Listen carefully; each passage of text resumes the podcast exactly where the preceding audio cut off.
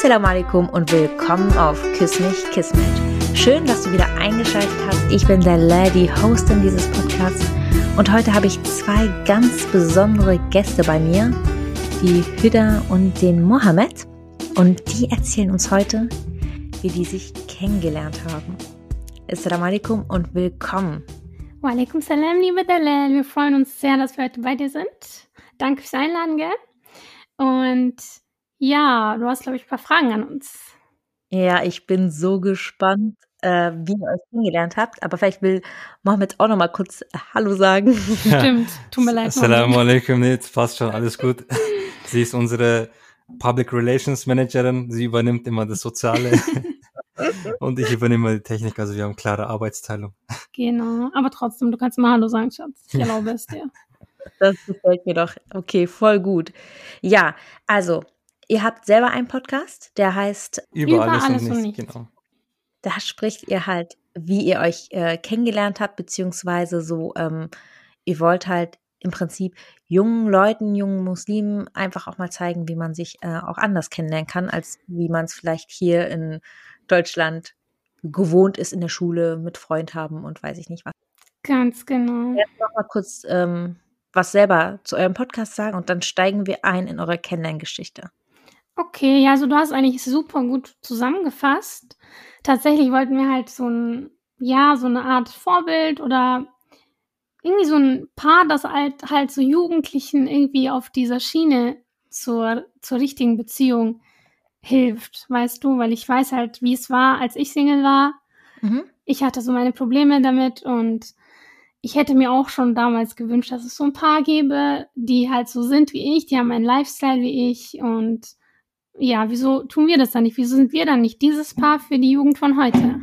Voll schön, voll das schöne, also voll die schöne, der Gedanke und voll die schöne Absicht. Ähm, genau, das ist wichtig, wenn ich mhm. kurz noch was sagen darf. Dazu. Klar, natürlich. Genau, und zwar ähm, wichtig war für uns dann auch, ähm, weil es gibt ja auf dem Markt genügend äh, so Dating-Ratgeber und ja, wie findet man die perfekte mhm. Liebe? Bücher, Serien, Filme, das basiert ja alles da drauf. Aber was wir wollten, war halt äh, irgendjemand, der quasi auf der Sprache der jungen Generation, also so ganz normal. Deswegen sagen wir auch in unserem Podcast, so dass wir quasi wie unter Freunden sind mhm. und da auch genau diese Atmosphäre beziehungsweise dieses äh, diese Gesprächsatmosphäre äh, haben wollen, wo wir dann ganz entspannt über alles Mögliche, also da ist auch irgendwo auch der Ursprung von unserem Namen über alles und nichts. Mhm. Also, dass wir quasi über alles und nichts sprechen. Für manche ist und, es halt nichts, weißt du, und für die anderen mhm. ist es halt so viel. Und deswegen dachten wir uns, hey, dann nennen wir das halt über alles und nichts. Genau. Mhm. Und wir haben ja, also wir sind noch ziemlich jung, unser Podcast. Wir haben jetzt drei Folgen. Die vierte ladet momentan ist noch auf dem hoch. Weg. ist auf dem Weg, genau. Und ja, also momentan genau erzählen wir da auch unsere Kennenlerngeschichte. Mhm. Aber äh, es geht halt wirklich so allgemein über alles soll es gehen. Also nicht nur, es soll nicht bei Beziehung bleiben, genau. es soll auch äh, zu Beziehung Familie ähm, oder auch ähm, Studium während der Ehe oder halt Berufsleben. Wie kommen wir eigentlich ähm, klar mit Ehe und Studium und Arbeit? Also darum soll es eigentlich auch gehen. Noch. Genau, und für den mhm. Einstieg die ersten Folgen sind, dass die Leute uns erstmal kennenlernen wer sind die Leute hinter den Stimmen überhaupt? Genau. Ja, voll schön. Und da kommt deine Einladung wirklich perfekt. Also ja, das da möchte ich mich an mich an der Stelle nochmal bedanken. Ich auch. Ich danke euch, dass ihr ja, dass ihr euch die Zeit genommen habt und dass ich mit euch reden darf und vor allem, dass ihr mit mir und mit der Kopftuchmädchen-Community eure Kennenlerngeschichte ja teilt. Gerne doch. Vorab würde ich gerne fragen, wie alt ihr beide seid. Schatz, wie alt bist du denn? 26. Ja, er ist vor zwei Tagen 26 geworden. Oh, herzlichen Glückwunsch, elfmal Bro. Ja, Dankeschön, Dankeschön. Und ich bin 23. 23. Mhm. Und ihr seid verheiratet seit? Fast drei Jahren jetzt. Juli 2018. Schön, mashallah. Also schon jung geheiratet. Alhamdulillah, ja. Alhamdulillah, schön. Gut, dann springen wir mal jetzt zurück zum Anfang, wie alles angefangen hat. Ähm, genau, wie habt ihr euch kennengelernt? Schatz, wie kam dir die Idee, irgendwie mich kennenzulernen?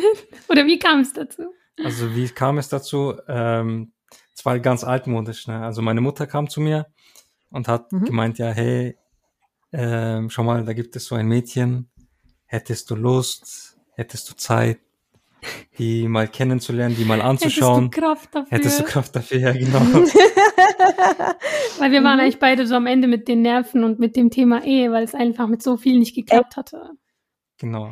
Seit wann hast du ähm, angefangen, oder Männer kennenzulernen?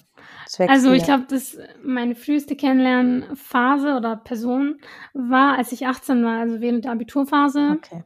Mhm. Mhm. Und ja, bei dir? Das ist früher als ich, ja. Ich habe Ja. äh, mein Abitur ganz normal gemacht, dann bin ich studieren gegangen und dann quasi während Mhm. dem Studium mit so 20 hat's bei mir angefangen. Mhm. Da hat deine Mama gesagt, so, dass du hier keine Faxen baust hier im Studium und hier irgendwelche andere. Und dich verguckst in irgendwelche. Ich, ich verkuppel dich ja, mal. das war schon eh immer so, weil ich bin äh, zum Studieren wegge weggezogen Mhm. ähm, und in ein Studentenwohnheim. Okay. Und da hat sie, sie hat mir schon gesagt, ich vertraue dir, aber ich Mhm. vertraue den anderen nicht. Vertraue den Studentenwohnheim Genau, nicht. genau. Und das ist, also je nachdem, äh, Studentenwohnheime sind schon ein schrecklicher Ort. Ein Fitnerort. Pure Ist so, ja? Ja, also Echt? ich war in äh, drei verschiedenen Studentenwohnheimen und mal war es schlimmer, mal war es weniger schlimm, aber wirklich empfehlenswert waren Studentenwohnheime jetzt nicht wirklich. Im Prinzip dann gesagt, gut, ich will den jungen Mann mal ähm, unter die Haube bringen, nicht, dass irgendwie, dass er auf die schiefe Bahn gerät. Ist das Ja, so? Oder wie hat sie das ja, gedacht? also ähm, weniger schiefe Bahn, sondern ähm, sie war der Überzeugung, weil ich bin nicht so ein sozialer Typ. Kann ich wirklich über mich Mhm. selber sagen. Er hat ich keinen Finger gekrümmt, was das Kennenlernen Ja, also bei solchen Kennenlerngeschichten war Mhm. irgendwie immer ein Bekannter oder meine Mutter als Mittelsmann. Ach krass, aber du hast dein Glück, dass, dass, dass du so eine tolle Mama hast und so coole Bekannte, Ja. weil Ja, könnte ja auch sein, dass es keinen juckt, ob du heiratest oder nicht und dann wärst du bis jetzt noch Stimmt. Single, was jetzt auch nicht dramatisch wäre, aber das würde sich dann in die Länge ziehen. Genau. Nee, Deine Mama, hat- Mohammed, hat gesagt, ähm, Wenn so, ich nichts mache, dann Ich- bleibt ich- er zu Hause. genau, also hat, hat sie sich engagiert und sie kannte dann Hüders Mama und hat sie kontaktiert oder wie war das? genau, genau. Wir kannten uns eigentlich schon seit Jahren, bevor wir uns kennengelernt haben. Die Mhm. Mütter kannten sich. Ich kannte die Mama auch und ich habe sie geliebt. Ja, ich habe die Frau Ah. gefeiert. Und als ich gehört habe, dass sie fragt, ob ich ihren Sohn kennenlernen kann, Ja. habe ich mich mega gefreut, vor allem weil er aus unserer Stadt war. Und vorher habe ich immer Jungs aus anderen Städten kennengelernt. Und eigentlich wäre das traurig, wenn ich dann in eine andere Stadt als meine Eltern um, umziehen würde, also ziehen würde. Aber Mhm. so kam es dann eben nicht. Ich habe mich echt gefreut, weil es eben ihre, ihr, ihr Sohn war und weil es eben dieselbe Stadt Ja. war. Also ich muss nicht in die Ferne gehen. Ich habe mich mega gefreut. Krass, okay, und dann haben die das abgesprochen und dann hast du, du kanntest ihn ja bestimmt vom Sehen, Ich habe ihn nur einmal gesehen tatsächlich und das war ähm, beim Henna-Abend von ähm, seinem Onkel und dieses Mädchen, Mhm. dessen Henna war, war meine ähm, ehemalige Klassenkameradin. Also das Schicksal Ah. hat eigentlich immer unsere Wege so gekreuzt, aber das war dann doch die richtige Zeit, sich zu sehen. Ja, wir waren immer so nah Ja. dran, aber haben uns nie Ja. wirklich gesehen. Zum Beispiel waren wir auf der gleichen Grundschule schon damals. Ach, Ja, krass. ja. Aber er ist, er ist an der Grundschule gewesen, dann ist er gegangen und ich bin gekommen. Oder er, er war am selben Bildungsinstitut, ich war da, wir haben uns nicht gesehen. Es war immer so der Fall, dass wir an selben Orten waren, aber nie zusammenkamen irgendwie. Ähm, aber das war anscheinend nicht die richtige Zeit damals. wirklich Schicksal. Ja, die richtige Zeit war da. Leute, das, das, das klingt richtig so Bollywood-mäßig. Ja, ihr kennt schon- doch bestimmt diese Zeichentrickfilme auch, ne, wo so zwei Leute sich suchen und dann laufen die mal Ja. aneinander vorbei, aber sehen sich nicht. ja, ja, genau. Krass. Also erstmal, als ihr angefangen habt zu erzählen, ja, eure Mütter haben euch verkuppelt, dachte ich mir so, okay, das klingt jetzt erstmal nicht so romantisch. Voll Kann natürlich auch sein. Nee, definitiv. Aber jetzt, weil ihr angefangen habt zu erzählen, dass das dann auch noch, dass ihr euch irgendwie in, innerhalb eurer Biografie immer irgendwie über den Weg gelaufen Ja. seid oder irgendwo Berührungspunkte hat, hattet, finde ich das jetzt voll romantisch. Ja, das ist auch einer der Gründe, wieso wir das halt teilen, weil da sind einfach so viele Mhm. Weisheiten, die man rausziehen kann und wir wollen, dass die Leute Mhm. lernen, auch aus ihren eigenen Geschichten Weisheiten rauszuziehen. Ja. Vor allem auch aus unseren Das, Fehlern. das, Ja, Das checkt man erst so im Nachhinein, Mhm. ne? Aber wie ist es denn weitergegangen? Okay, also ich stelle mir jetzt vor, Hüders Mama hat gesagt, ähm, also nee, äh, Mohammeds äh, Mama ist zu Hüders Mama gegangen, gesagt, hey, mein Sohn soll mal unter die Haube kommen und wie wär's mit Hüder? So in etwa, Mhm. stelle ich mir das vor. und, und dann äh, hat Hüders Mama was gesagt? Meine Mama hat auf jeden Fall zu meinem Vater gesagt, hey, lass die bitte kennenlernen, weil da gab es auch damals einen anderen Jungen aus einer anderen Stadt, der kennenlernen wollte. Aber mein Vater Mhm. hat dann doch ähm, sich für ihn entschieden. Und die sind dann zu uns gekommen. Die Sache bei mir war Mhm. immer, dass mein Vater immer involviert war bei unseren Treffen. Also meine Kennenlernen-Treffen sind immer Mhm. bei uns zu Hause gewesen. ist eigentlich total blöd, Okay. weil ich muss dann immer so viel vorbereiten, so viel putzen, aufräumen, kochen. Oh Und dann bist du eigentlich am Ende des Tages eigentlich total erschöpft und so war es halt bei uns auch leider. Mm. Ich war halt echt erschöpft und dann kam halt die Kennenlernstunde. Mhm. Dann ist er gekommen zu dir nach Hause mit seiner Mutter oder alleine Du oder wie glaubst war es nicht, das? wir haben uns mit der ganzen Familie Das ganze getroffen. Paket. Was? Alle? Okay, erzählt, jetzt bin ich gespannt. Wer sind alle? Ja, alle einfach. Also seine Schwester, meine Geschwister waren dabei, Ja. seine Eltern, meine Eltern waren dabei und wir haben in dem Okay. Raum gesprochen, wo unsere Väter saßen. Toll, oder? Boah, Alter, ist das Druck? Stell dir mal vor.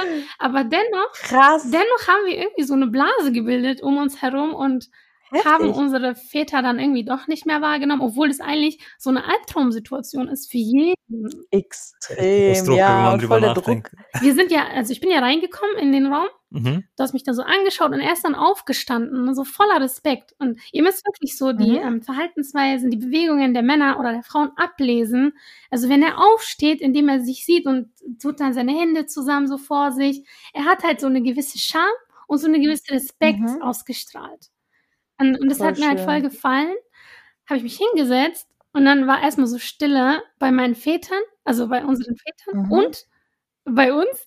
Aber dann musste einer von uns Mhm. anfangen mit, ja, wie geht's? Ja, was, Mhm. was läuft und so. Und, und, und haben dann nur eure Väter zugehört oder die ganze, also ihr wart im Raum mit allen Nee, anderen da auch, waren ne? wir jetzt mit den, im Raum mit den Vätern.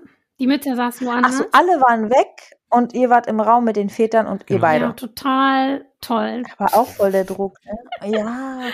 Und, und fandest du ihn dann direkt, was hast du gedacht, Huda, als du reingekommen bist in den Raum? Was war dein erster Ich Gedanke? dachte mir so, nice, er hat breite Schultern. Das hat mir schon mal gefallen. er ist halt groß gewesen, schön breit. 100 Kilo Hantelbank, ja? Genau.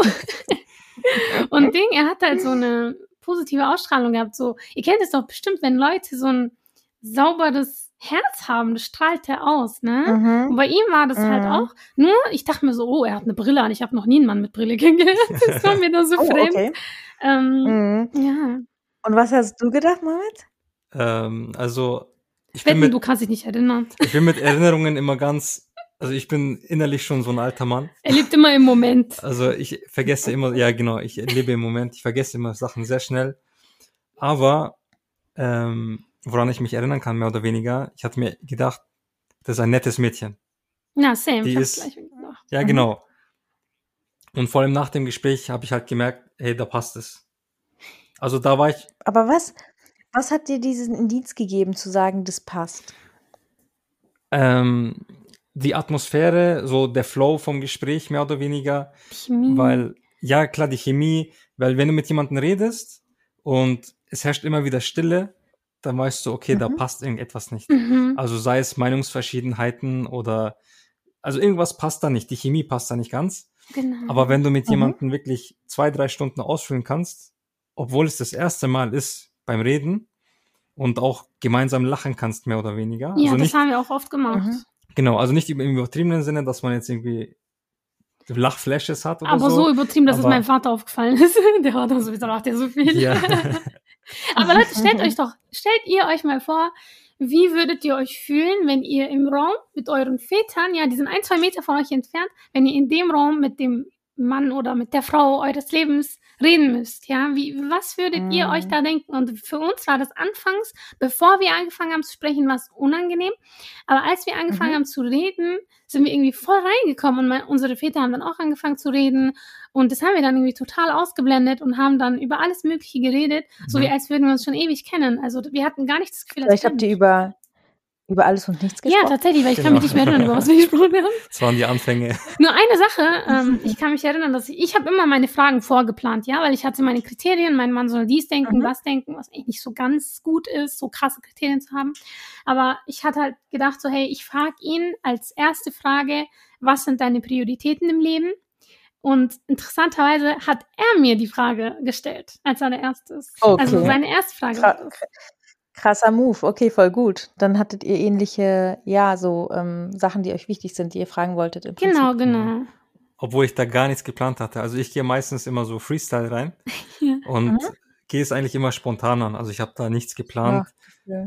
Ich habe Ja. mir vielleicht, also ganz am Anfang bei diesen ganzen Kennenlerngeschichten, habe ich nach Fragen gegoogelt. Also welche Fragen wären da eigentlich gut? Mhm. Aber da kamen halt meistens solche Sachen wie, ja, was sind drei Stärken und drei Schwächen? Und Aber hat das mich war bei immer, uns gar nicht brauchbar, gell? ja, Bei genau, das haben war wir, das zwar bei uns gar nicht. Aber es kam mir immer wie so ein Bewerbungsgespräch vor. Ja, wo sehen Sie sich in fünf. Ja, Jahren? stimmt. Ne? Mhm, mit Siezen Ja. noch. Stimmt.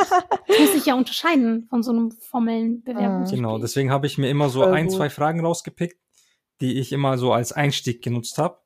Und dann muss es frei verlaufen, weil wenn immer so, ja, ich frage jetzt eine Frage und dann fragt sie eine Frage und dann frage ich wieder eine Frage, weil das führt ja zu gar nichts. Mhm.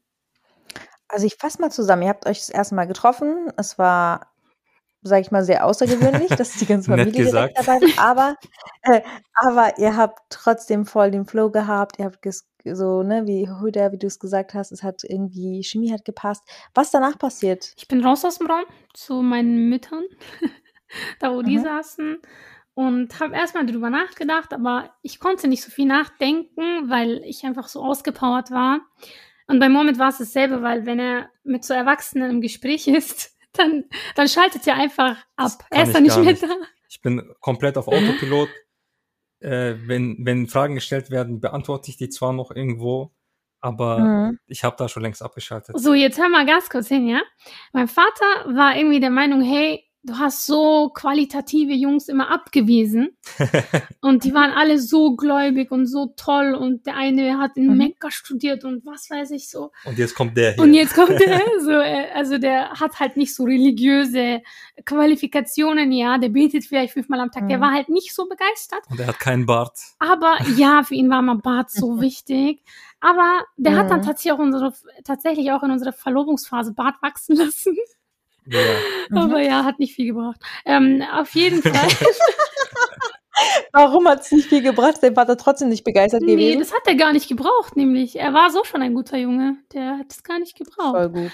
Und Ja. mein Vater meinte, ja, entscheide dich jetzt oder nie. Der ist ein guter Junge, entscheide dich jetzt oder nie.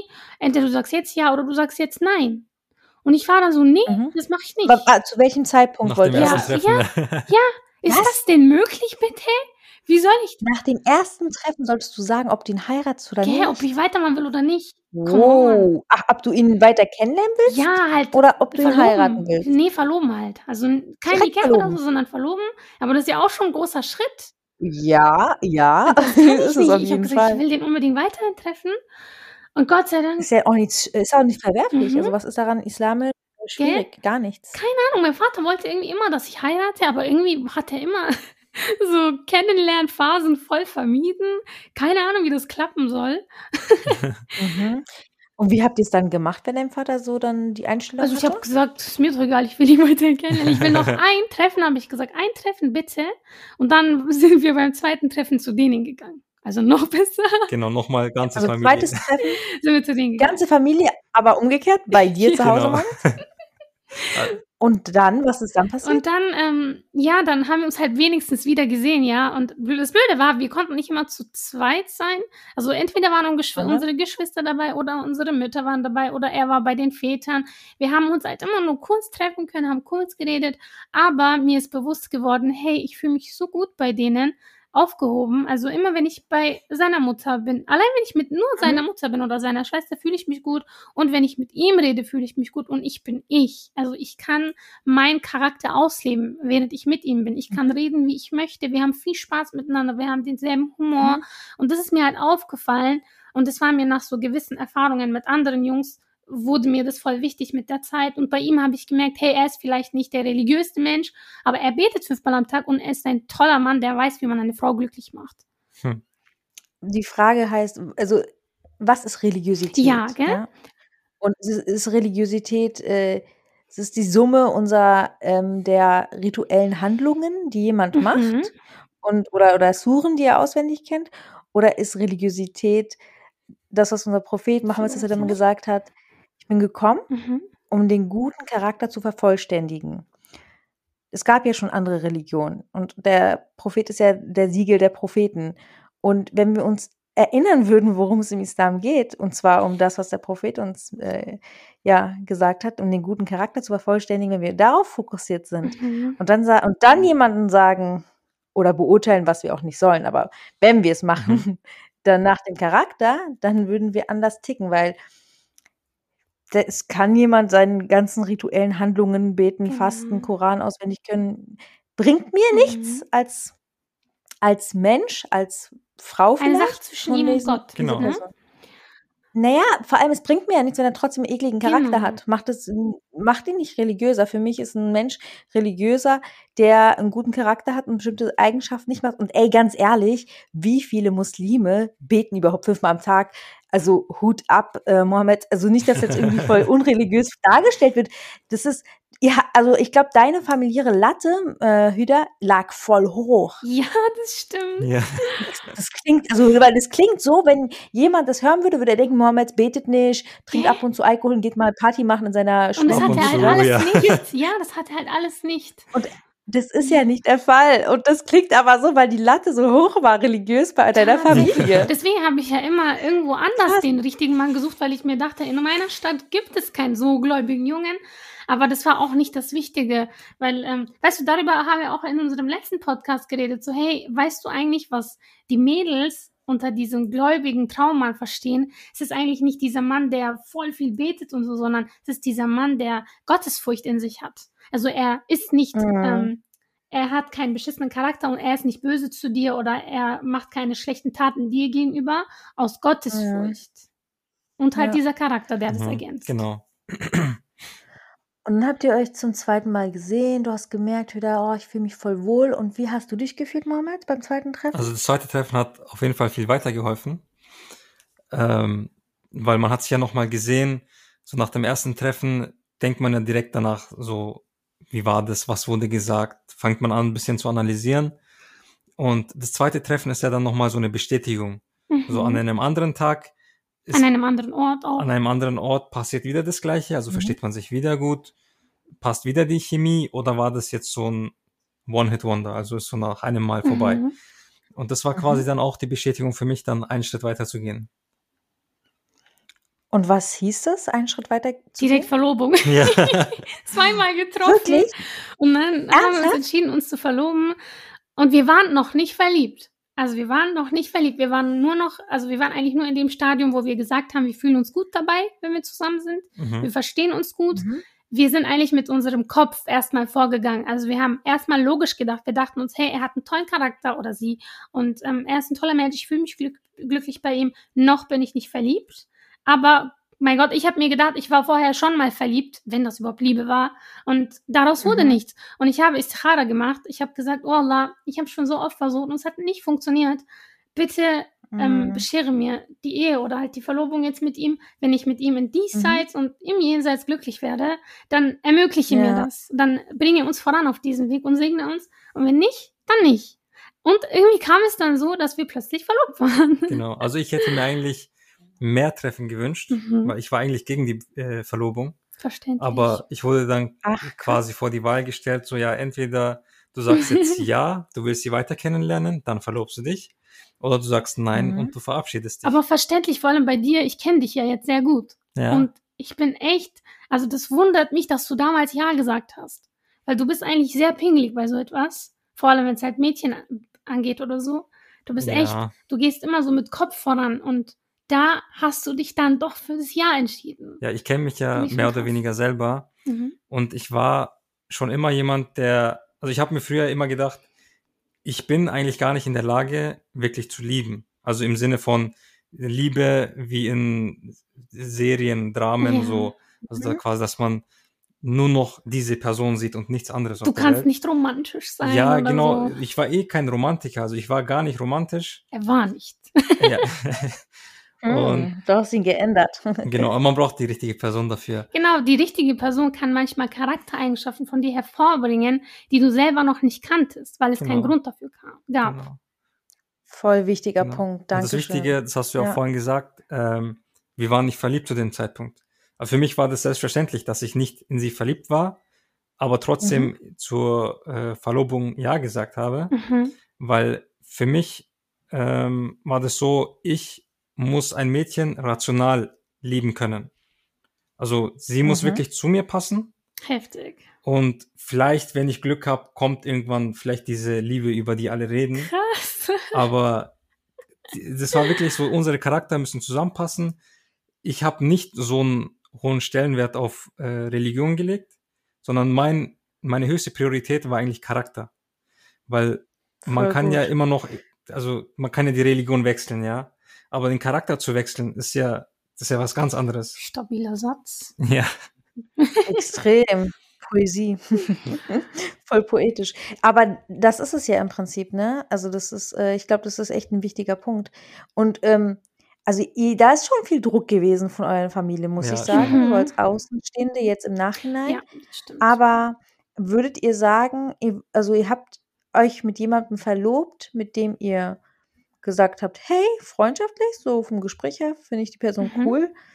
Okay, Gefühle sind jetzt nicht da, aber ich riskiere es jetzt. Ich bin jetzt ähm, zwischen entweder gar nicht oder jetzt verloben. Das sind jetzt zwei krasse Kontra Kontraste. Leute, ich war auch Aber ihr habt euch vor beide. allem hinter dem Ring her. Ich war auch voll hinter dem Ring her. So. Siegringe. Und, und, dann, und dann habt ihr euch sozusagen entschieden. Würdet ihr das empfehlen im Nachhinein? Ja, Ja, würde ich auch, weil ähm, ich habe mir, also ich, ich würde jetzt genau das gleiche sagen, was ich mir damals gedacht habe. Und zwar bei einer Verlobung, da gibt's noch einen Schritt zurück. Bei Verlobung heißt eigentlich nichts anderes, okay, die lernen sich jetzt quasi näher kennen, die sind jetzt ein bisschen enger miteinander. Das machen sie halt offiziell. Genau, das ist ja offiziell. Das ist ja dann, okay, die sind, die gehören zusammen. Also wenn wir offiziell. mal zusammen gesehen aber werden, ist das nicht das ist schlimm. noch kein festes Paar. Also im Sinne Mhm. von, das ist noch kein Mhm. Mann und Frau. Wir hatten ja auch kein Nikah oder so bei der Verlobung. Also wir haben Ja. die Verlobung wirklich als ein Konzept des Kennenlernens betrachtet einfach. Und während dieser Verlobungsphase haben wir uns kennengelernt, aber jetzt wirst du dich bestimmt wundern darüber, dass ich nicht mit ihm schreiben durfte, dass ich mich nicht mit ihm treffen? Ja, die Geschichte wird besser, glaub mir. Was? Okay, okay, wartet mal ganz kurz. Das wäre eh meine zweite Frage gewesen oder meine weitere Frage. Ihr, ihr habt euch dann nicht alleine treffen dürfen Ja, in der Öffentlichkeit? also eigentlich nicht. Aber nur von meinem Vater aus. nur von meinem Vater aus. Ähm, meine Mutter Mhm. und seine Mutter, sein Vater sowieso, die haben es alle erlaubt. Und ähm, die Sache ist, ne, ich wünschte mir, mein Vater hätte es erlaubt. Also dieses, dieses, diese, dieses fehlende Vertrauen war eigentlich ein Nachteil für ihn. Weil wir zwei, wir haben uns Prinzipien gesetzt. Wir haben gesagt, hey, Hm. wir, wir, wir lernen uns jetzt kennen, okay? Wir lernen uns während dieser Verlobungsphase kennen und währenddessen berühren wir uns aber nicht. Also kein Händchen halten, Mhm. keine Umarmung, ähm, weil, weil das kommt, ja genau, weil es kommt alles mit der Zeit. Weißt wenn wir einmal ein Mhm. Händchen halten, kommt auch der Rest. Aber tun wir das lieber nicht. Fokussieren wir uns Mhm. jetzt erstmal darauf, uns kennenzulernen. Das heißt, die körperliche Verbindung hat noch gefehlt. Aber Mhm. das Gute war, wir konnten uns echt auf unseren Charakter kon- konzentrieren. Also ich konnte genau sehen, was er für Makel hat und was er für positive Seiten hat. Ich meine, wir haben viel Zeit miteinander verbracht. Ich habe ihn doch. Also ihr habt, ihr habt euch gegen den Willen dein, deines Vaters trotzdem dann privat getroffen. Aber weißt du, wie wir das gemacht haben? Entweder wir haben uns mit der Familie getroffen, also schon mit der Familie, ah, okay. äh, oder ich habe ihm angeboten, ich habe meinem Vater angeboten, lass mich eine Telegram-Gruppe mit meiner Mutter oder so machen und mit ihm, damit wir zu Mhm. dritt sind. Aber selbst das hat er Mhm. nicht erlaubt. Und dann habe ich ihm mit Also, meiner Mutters Nummer geschrieben. Ja, ich habe ihm Aber wie hat sein Vater sich das vorgestellt, wie du oder ihr beide überhaupt euch Oh kennenlernt? Gott weiß wie. Er dachte halt immer, ja, entweder er kommt zu uns oder wir gehen zu denen.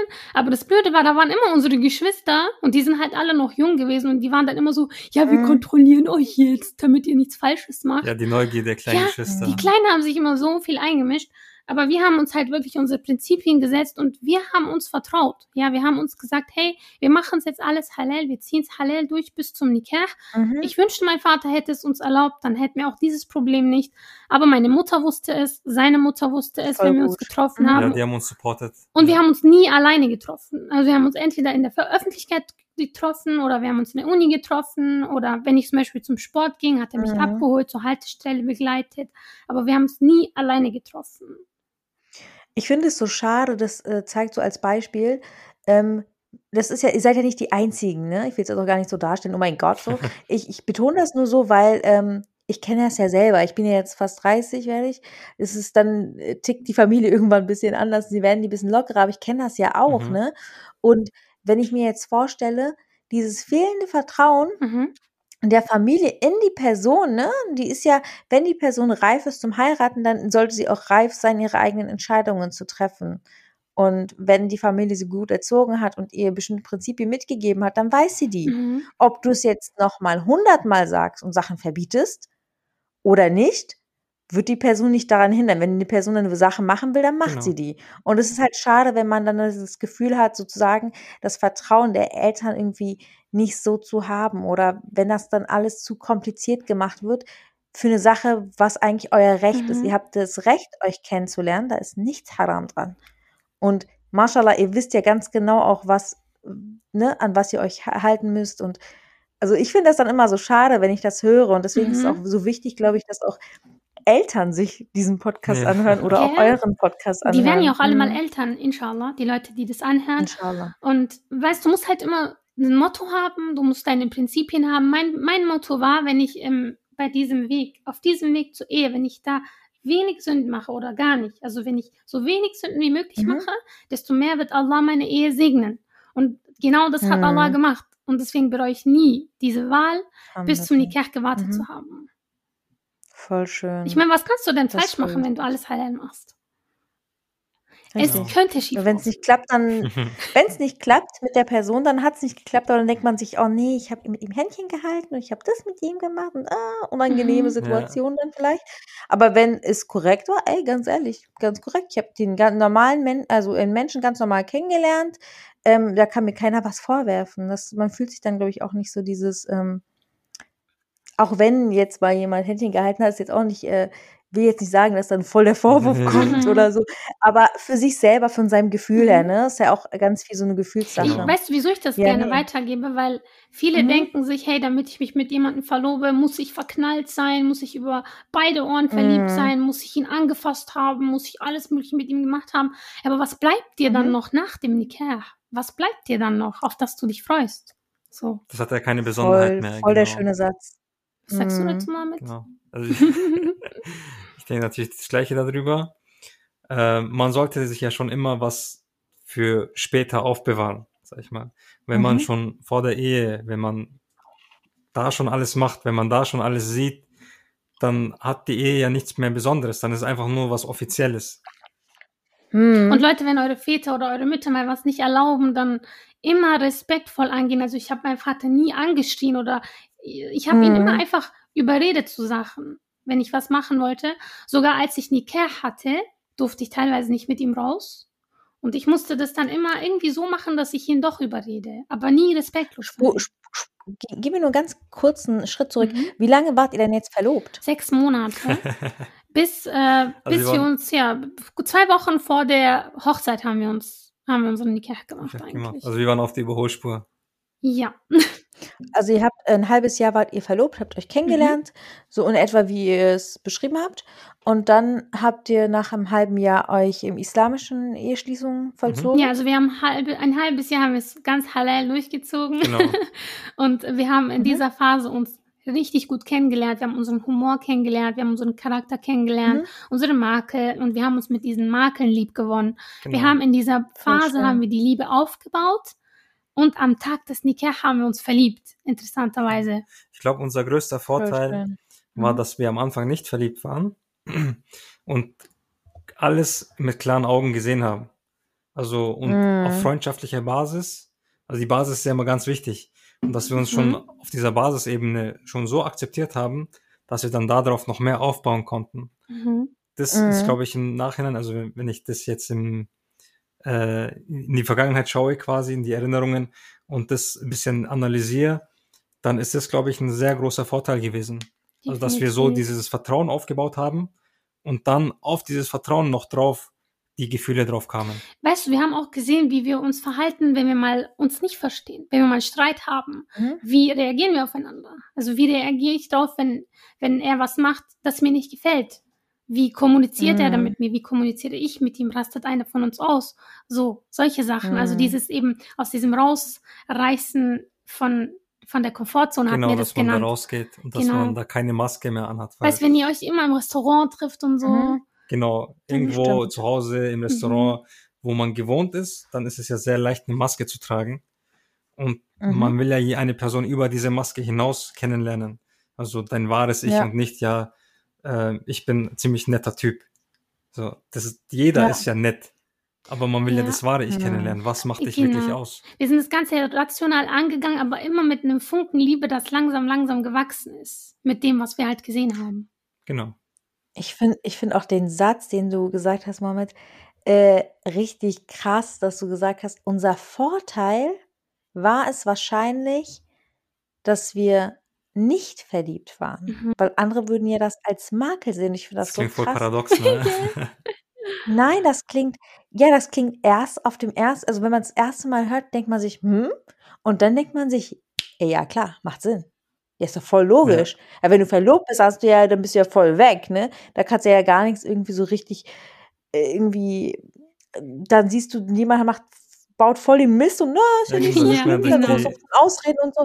Aber das macht, das ist voll logisch, aber das passiert halt so selten, ne? So, was oft passiert ist, dass man sich verliebt genau. dann lernt man sich weiter kennen, dann denkt man sich, oh Mann, und dann ist man voll enttäuscht und dann bricht einem das Das das ist halt Herz. die rosarote Brille am Anfang, ne, wo man die Mhm, Fehler nicht sieht. Und Mhm. irgendwann wird die Brille halt abgenommen. Und dann sieht man halt Ja. Sachen, die einem nicht so gefallen. Und meistens ist die Brille immer dann abgegangen, wenn, wenn, wenn irgendwie schon verheiratet wurde oder so. Ja, wenn es halt irgendwo schon zu Mhm. spät ist. Ja, und das ist natürlich schade. Oder so kurz davor und dann denkt man, hm, ich dachte, das ist er jetzt und dann, oder ich dachte, das ist sie jetzt ja, und dann. aber da muss ich echt sagen, da gibt's auch ein, also da wird einem auch ein falsches Bild von Medien und dem ganzen Zeug vermittelt. Also Social Media, äh, die ganzen Serien, die man heutzutage anschaut, die Märchen, Mhm. da ist ja alles mit dabei, die wahre Liebe, die siehst du Mhm. einmal und dann ist es klar für dich, so ja genau, zack, du wirst vom. Blitz getroffen. Oder Disney-Filme. Ja, die Mhm. Disney-Filme, die Zeichentrickfilme, die kennen wir ja alle. Und dann heiratest du und bist für immer glücklich. Ja, genau, und da endet Aber habt ihr, auch das, habt ihr auch das Gefühl, dass es von unserer muslimischen Community auch, ähm, ja, ähm, irritierte, komische, verzogene Bilder von, von Ehe, Partnerschaft und Liebe gibt? Ich habe die Meinung, dass es da eigentlich zu wenig drüber geredet wird. Also, und es Mhm. wird sehr krass gehypt, die Ehe. Bei mir war das zumindest so, dass mir die Ehe immer voll krass gehypt wurde, während ich noch in der Schule war. Ja, ich war noch 15. Und die eine meinte dann immer so, boah, ich bin so jung, ich habe geheiratet und ich bin so glücklich, mach das auch. Mhm. Und ich wollte das auch, während ich in der Schule war, ja. Ich hätte fast die Schule abgebrochen, weil mir eine geraten hat, hey, brich doch äh, Schule ab, heirate doch, alles halal. Krass. Ey, was für ein Risiko das gewesen wäre, hätte ich das gemacht. Ich bin so froh, Mhm. dass ich dann nicht auf sie gehört habe. Also, da wird zu Heftig, wenig drüber geredet. Mhm. Ja. Also Ehe ist immer toll so, weil Ehe ist ja halal, deswegen ist es immer gut. Aber so kann man es halt auch nicht bezeichnen. Ich glaube, das kann auch größte Problem Prüfung ist sein. auch, ähm, dass es nach diesem Mhm. Märchenprinzip geht. Also um jeden Preis heiraten, lern jemanden kennen, Mhm. heirate und dann ist alles gut. Aber Es kann danach, auch eine Prüfung sein. ja, ist du? klar, aber nach dem Heiraten, dann beginnen ja nochmal ganz andere Mhm. Herausforderungen. Okay, du hast jetzt jemanden Ja. gefunden, du hast jetzt jemanden kennengelernt und geheiratet, aber du musst jetzt mit dieser Person auch zusammenleben. Ihr müsst ja ein Team werden. Mhm. Und jetzt würde ich gerne auch nochmal zu euch kommen, wie ihr ein Team wurdet. Und zwar, Huda, du hattest erzählt, ähm, ja, ähm, obwohl du Islam, also obwohl ihr beide islamisch verheiratet wart, durftet ihr noch immer nicht euch alleine treffen. Jedenfalls nicht offiziell von deinem Vater aus gesehen. Ja, durften wir schon, aber ich musste immer drum kämpfen. So, ja, bitte lass mich doch rausgehen und bitte lass mich doch jetzt mit ihm treffen. Und der meinte dann immer, schau, aus diesem Grund habe ich die, das Nikah immer verzögert, weil ich wusste, dass du dann so gegen mich sprechen wirst und immer ihn bevorzugen. Aber was, was, was hat er befürchtet? Das ist dein Ehemann. Ach, warte, jetzt muss ich überlegen. Das ist eine gute Frage. Das können nicht viele beantworten. Ja, ich glaube, weißt du, Väter haben ja so ähm, das Gefühl, dass sie immer alles um dich, also über dich entscheiden können. Und plötzlich ist da ein anderer Mann, der dann die Erlaubnis hat von Allah, dass er Mhm. dann sagt, hey, komm mit mir raus, dass er dann sagt, hey, lass das machen und eigentlich darf er das entscheiden. Aber ich lebe immer noch bei meinem Vater und er hat auch noch Rechte. Und da ist dann so ein, ja, so ein Problem. Ich ich bin dann dazwischen. Und es ist bestimmt schwer für einen Vater, die Verantwortung auf jemand anderen, also jemand anderem rüber Mhm. zu reichen. Ja, ich glaube, da geht es auch vor allem um Kontrollverlust. ja, ja, genau. Es Hm. muss eigentlich auch ein Prozess sein. Und, und das heißt, wie lange wart ihr denn islamisch? Ähm, also ihr habt dann gesagt, zwei Wochen und danach habt ihr eine, was was danach passiert? Ist da eine Ehe, also Feier passiert oder eine standesamtliche Eheschließung oder was wir haben dann? alles super schlicht gehalten. Wir haben ähm, ganz normal die Kirche zu Hause gemacht und dann haben wir ähm, circa nach eineinhalb Wochen mein Henneabend gefeiert. Also das ist ja nur unter Frauen Mhm. gewesen. Da habe ich dann richtig gefeiert und da konnte er dann auch kurz kommen. Ich hatte mein Hochzeitskleid für eine Weile an, konnten wir tanzen, damit uns auch nichts fehlt, weißt du? Weil wir haben unsere Ja. Hochzeit ganz klein gemacht. Wir haben einmal Standesamt gemacht, dann kurz mit Familie und Freunden gegessen. Also zum Beispiel auf meiner Seite des Tisches waren meine Freundinnen und auf seiner seine Freunde. Und es war einfach Mhm. so schön, weil wir diesen Moment genießen konnten, weil wir unsere Freunde Mhm. bei uns hatten. Nur die Freunde, die wir mochten. Genau, die wir alle kannten. Voll schön. Mhm. Voll schön auch, dass eure Familien das akzeptiert haben, dass ihr es so klein Ja, die feiert. haben das nicht zuerst akzeptiert. Das war schon ein Prozess, aber wir hatten gar nicht so viel zu sagen. Mhm. Also wir waren eigentlich, ich war zum Beispiel für eine Weile in Irak, in meinem Heimatland und musste bü bürokratische Mhm. Sachen erledigen. Zwei Wochen vor meiner Mhm. Hochzeit. Zwei, drei Wochen vor meiner Hochzeit. Für die Hochzeit? Nee, äh, tatsächlich ging es um was Mhm. anderes. Was Und deswegen okay. haben ständig und, unsere Eltern darüber diskutiert, wie die Hochzeit stattfinden soll. Mein Vater wollte es komplett getrennt und ohne Musik. Seine Eltern wollten es teilweise gemischt. Also eine Seite wollte es gemischt, andere Seite wollte es mit Musik, ohne Musik, dies, das. Ach, es Mhm. waren so viele Diskussionen. Riesendiskussionen, das waren auch extreme. Also wir wurden gar nicht Und- mal so richtig gefragt. Ja, uns hat keiner gefragt. Also Ja. wir wurden als allerletztes Krass. immer gefragt. Ähm, ja, und dann sind die sich halt nicht einig geworden. Also die hatten teilweise auch ein bisschen Beef. Ähm, Und eigentlich hätten wir im Oktober geheiratet. Aber weil wir eine Wohnung gefunden haben, haben wir es einfach nach vorne nach geholt. vorne gezogen, genau. Genau, und dann haben wir gemeint, ja, okay, dann lass doch einfach äh, eine schlichte Hochzeit machen. Und ich wollte einfach nur heiraten. Ich war dann so, ja, okay, dann lass so machen. Genau. Und Und wann habt ihr, wie viel früher habt ihr dann geheiratet? Drei also Oktober oder und dann drei Monate. Im Juli dann.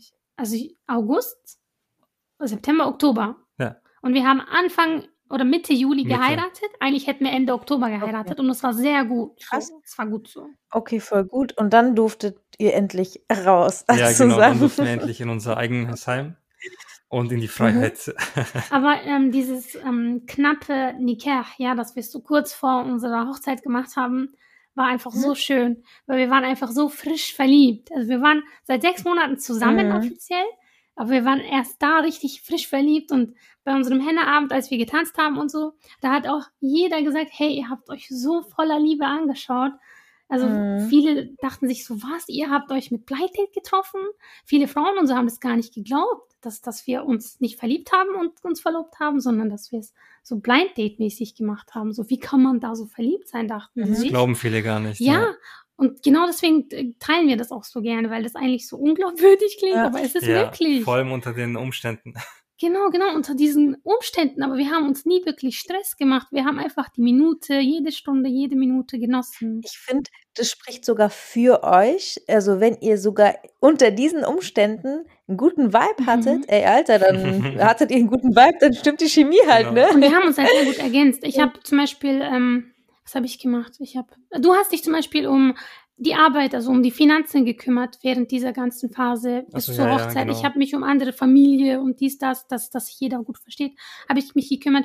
Wir haben immer unsere Stärken füreinander eingesetzt und haben uns einfach perfekt ergänzt, sodass der Stress immer weniger war. Also wir haben uns immer gegenseitig geholfen. Voll schön.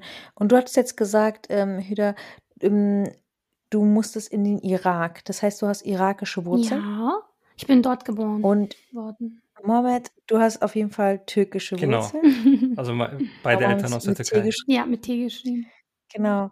Und, und hattet ihr das Gefühl, also warum ich überhaupt das erwähne, Ah, okay. äh, ist, hattet ihr das Gefühl, dass es irgendwie familiär, okay, ihre, eure Mamas kannten sich, die waren auch cool miteinander, aber trotzdem in dem Prozess des ganzen Kennenlernen und Heiratsanbahnung und so, hattet ihr das Gefühl, das war Thema, diese kulturellen, Ja, eventuellen Unterschiede? war Ja. Ja? tatsächlich, obwohl ich eigentlich relativ türkisch aufgewachsen bin und nur meine Vaterseite Mhm. irakisch ist, hatten wir das Problem, was das Finanzielle angeht. Also mein Vater war der Meinung, hey, in unserer Kultur muss das Mädchen nichts zahlen.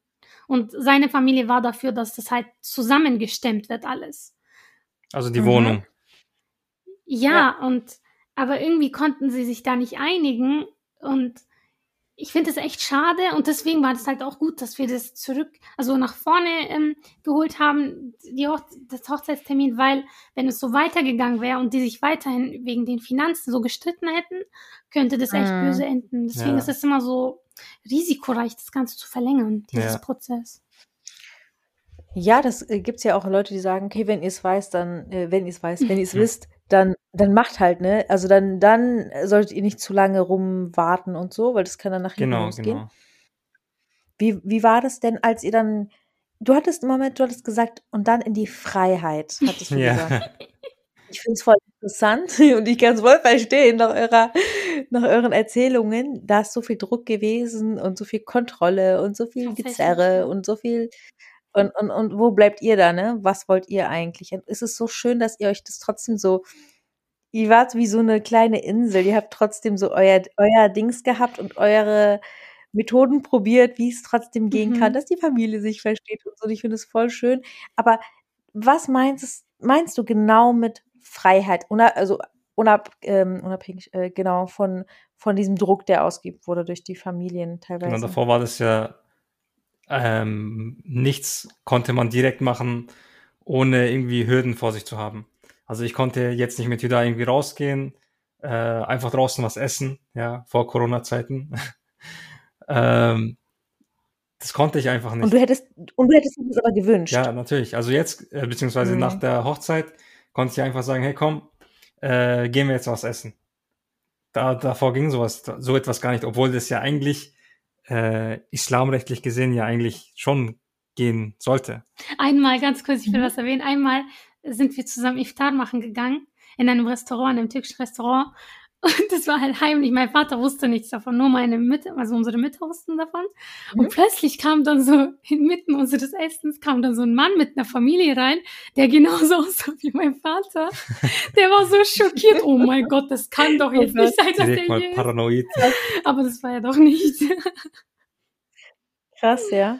Ja, das sind so banale Sachen, ne, so essen gehen oder so. Und aber würdet ihr sagen, ich meine, ihr habt euch ja auch jung kennengelernt. Ich spreche jetzt aus einer Perspektive, die jetzt ein bisschen älter ist und schon ein bisschen Kennenlernerfahrung hat und so. Würdet ihr sagen, in dem Alter, wo ihr wart, war das, ist das vielleicht gut für junge, jüngere ähm, Leute, die sich kennenlernen, dass es dann doch schon mehr so unter Kontrolle, unter dem Auge der Eltern ist? Oder wie würdet ihr das äh, Also beschreiben? ähm, man sagt eigentlich, Vertrauen ist gut, Kontrolle ist besser, aber äh, Kontrolle auch nur bis zu einem bestimmten Maß. Mhm. Also Hm. m- als Elternteile kennt man ja die Kinder.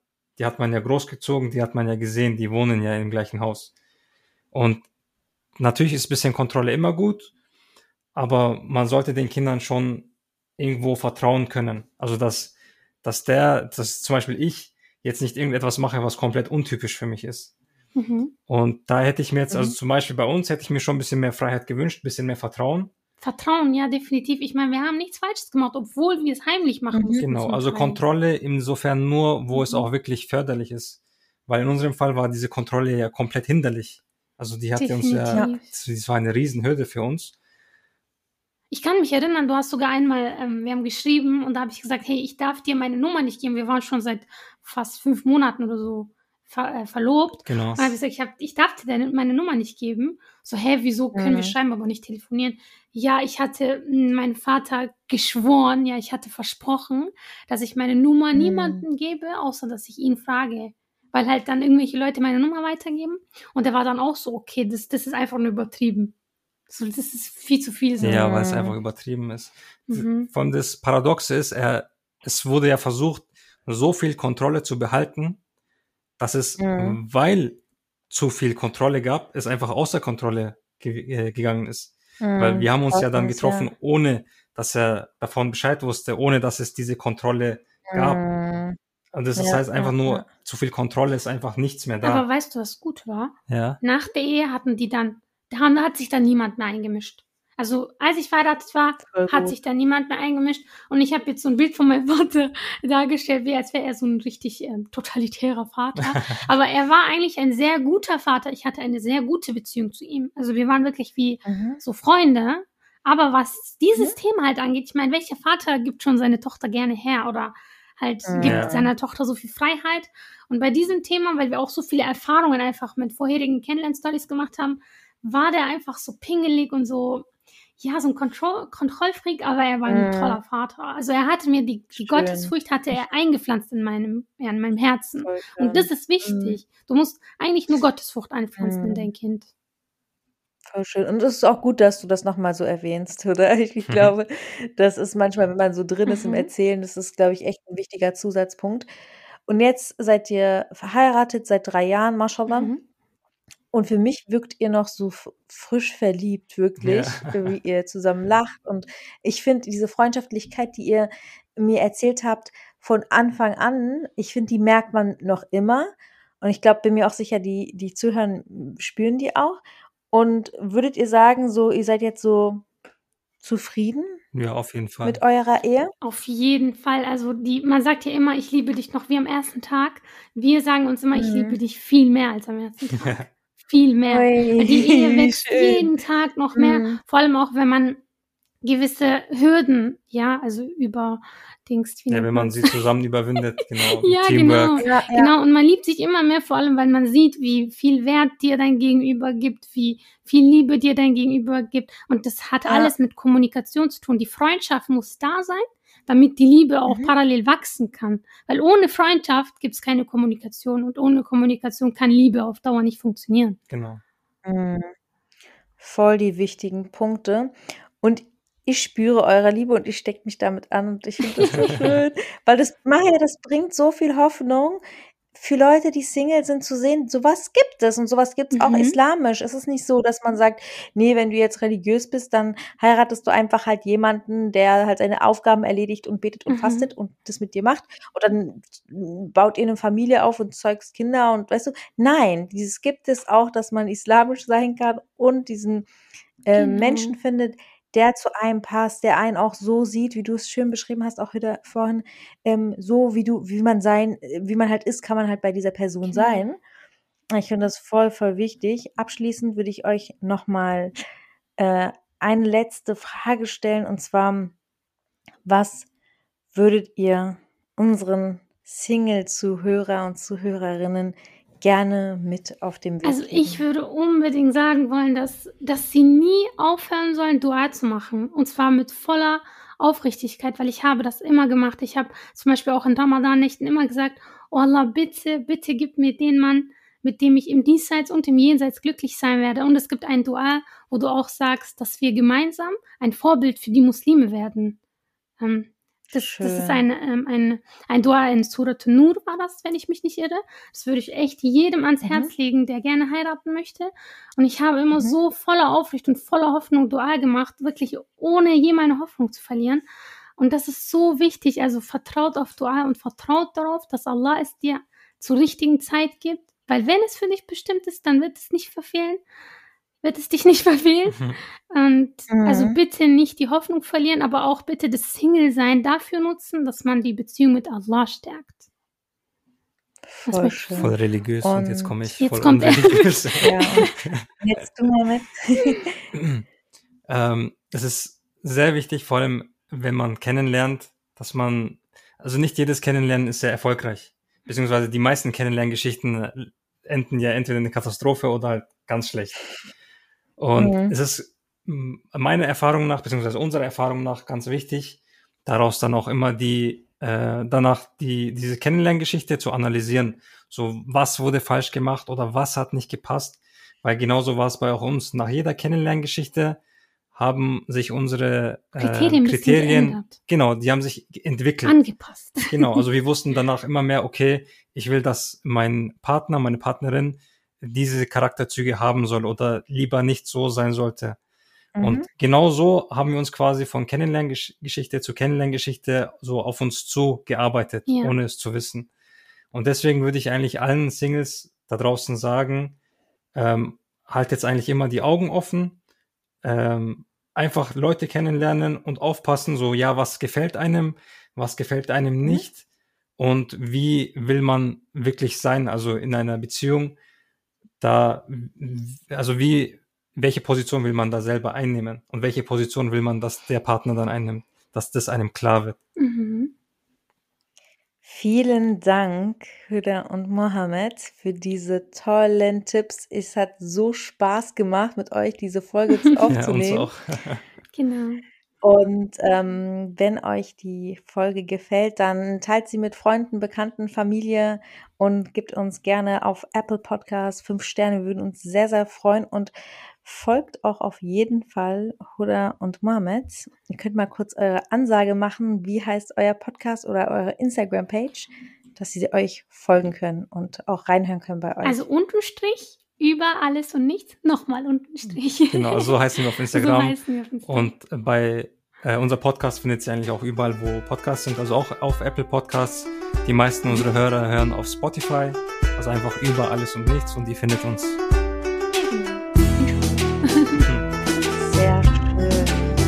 Ja, und gerne auch bei uns auf Kopftuchmädchen vorbeischauen, at Kopftuchmädchen auf Instagram.